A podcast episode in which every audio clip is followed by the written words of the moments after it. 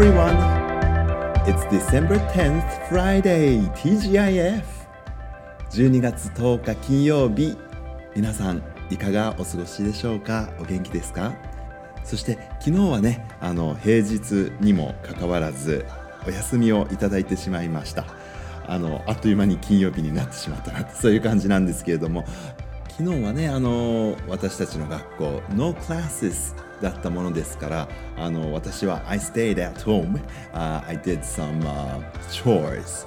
あの家事を いろいろとね、えー、やってみましたけれども一日があっという間でした。うん。あの普段あの気になってたけどできなかったことっていうのが意外とあってですね。うん。それをこなしているうちにあっという間に一日が終わってしまったんですよね。でパッと時間見たらですねまだ4時半ですよね。4:30ぐらいだったんですけどももう日没なんですよね。あの冬っていうのは Daytime is so short in winters ね。あの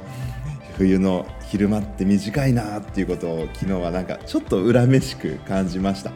でもあの4時半ぐらいですよね。今その日没が Sunset is around 4:30 these days in Tokyo だけど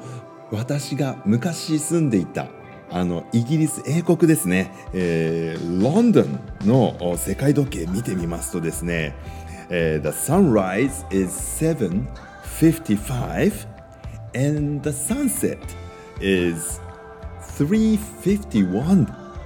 7時55分朝のね7時55分に、えー、日が出てそして3時51分には日が沈んでしまうんですねロンドン。いやーもうあっという間に、えー、昼間が終わってしまいますよね。だって東京の日の出は今6時40分ぐらいですよね。640 the sunrise and sunset is 427ぐらいですから。いやいやもう全然この昼間の長さが比べちゃうとね1時間以上違うんじゃないかなっていうふうに思いますよね。そう。England のね冬 Winter in England is so dark 本当にそういうねイメージがあります。朝起きる時はもちろん真っ暗。そしてね夕食を食べる頃ももう真っ暗っていうね。あの昼間が本当に短い冬のイングランドでもねなんか懐かしいですね。あの薄暗い感じも好きなんですよね。意外とこのイギリス暮らしが私のこの冬好きにも貢献してるのかもわからないですけどもね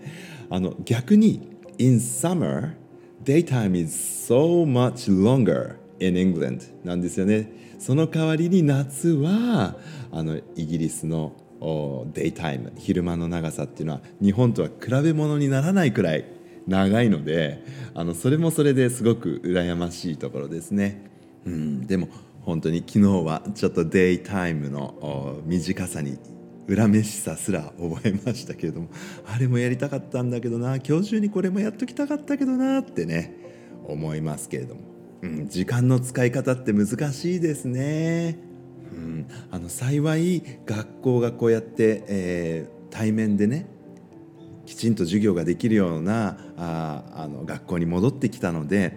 まあ、あえて自分でこう時間を決めなくてもあのタイムスケジュール通りに学校生活っていうのはあの動くのでねあの意外とこう楽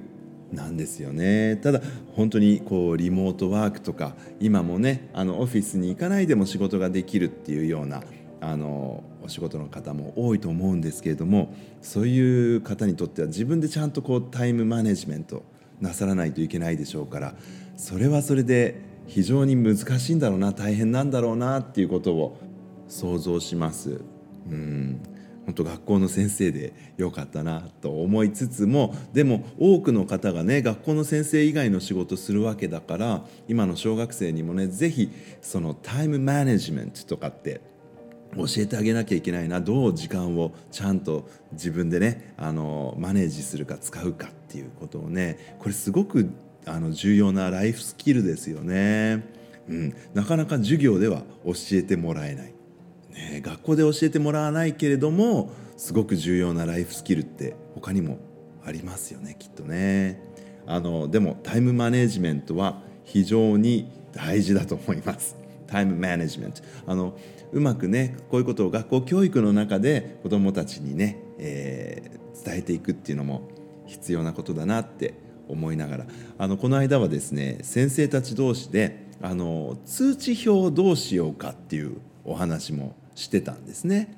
であの通知表って誰のために出してるのかなとかまあそもそも論っていうかねゼロベースで、まあ、通知表にまつわるいろんなことを先生たちと意見交換するっていうことができたんですけども、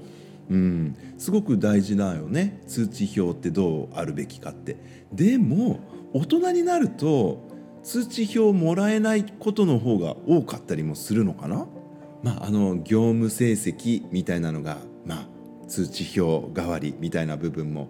あるのかなとも思いますけれどもあの極論を言えばあの通知表っていうのをもらい続けることによって、えー、私たちはこう誰かに評価してもらうっていうね、えー、マインドセットが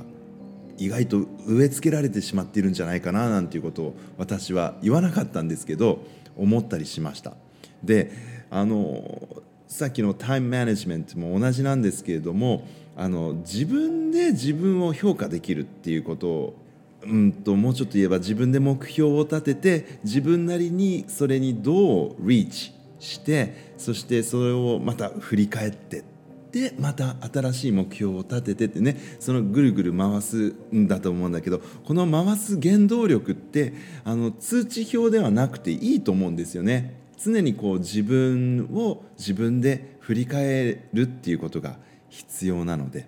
なのでそういうなんて言ったらいいんですか？これ難しい言葉で言うとメタ認知とか言いますけど、まあ、自分のことを俯瞰的にあこれも難しい方だね。あの小学生に分かるように言えない小学校の先生という。だから自分のことを自分でよしって言えるかああいまいちだったねって思えるか。うん、そういうことをやっぱり究極的にはあの大人になる前にこう身につけないといけないと思っていてだからあの通知表って結局そういうことができるようになるためにあのどういうものがふさわしいかなんていうのを考えるの素敵かななんていうことを、うん、この間少し先生たちとお話ししながら思ってたんですよね。なんていうね、えー、ことを話しながらまあ、このラジオってこの私のタイムマネジメント能力の低さが露呈するんです。実は今日はそう Action for Happiness のカレンダーがね素敵なこと書いてあるんでそれも紹介したいしあと前回予告した通りねあの勇気についてその2っていうのをやろうと思ってるんだけど残り時間がもうあんまりないじゃないかって今気がつくという。まあまたねあの月曜日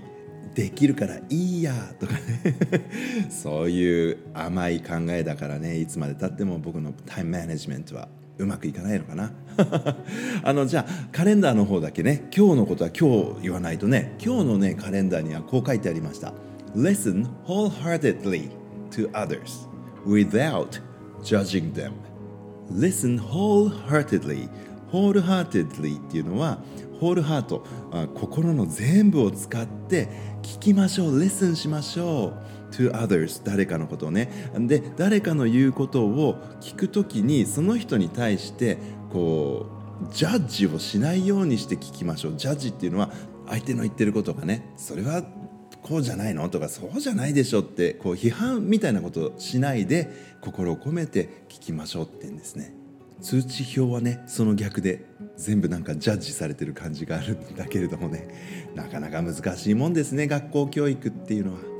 Alright じゃああのまた「I will come back on Monday」その時にね勇気についてその2お伝えしたいと思います。Have a nice weekend everyone. I will come back on Monday. Until then, goodbye. I love you.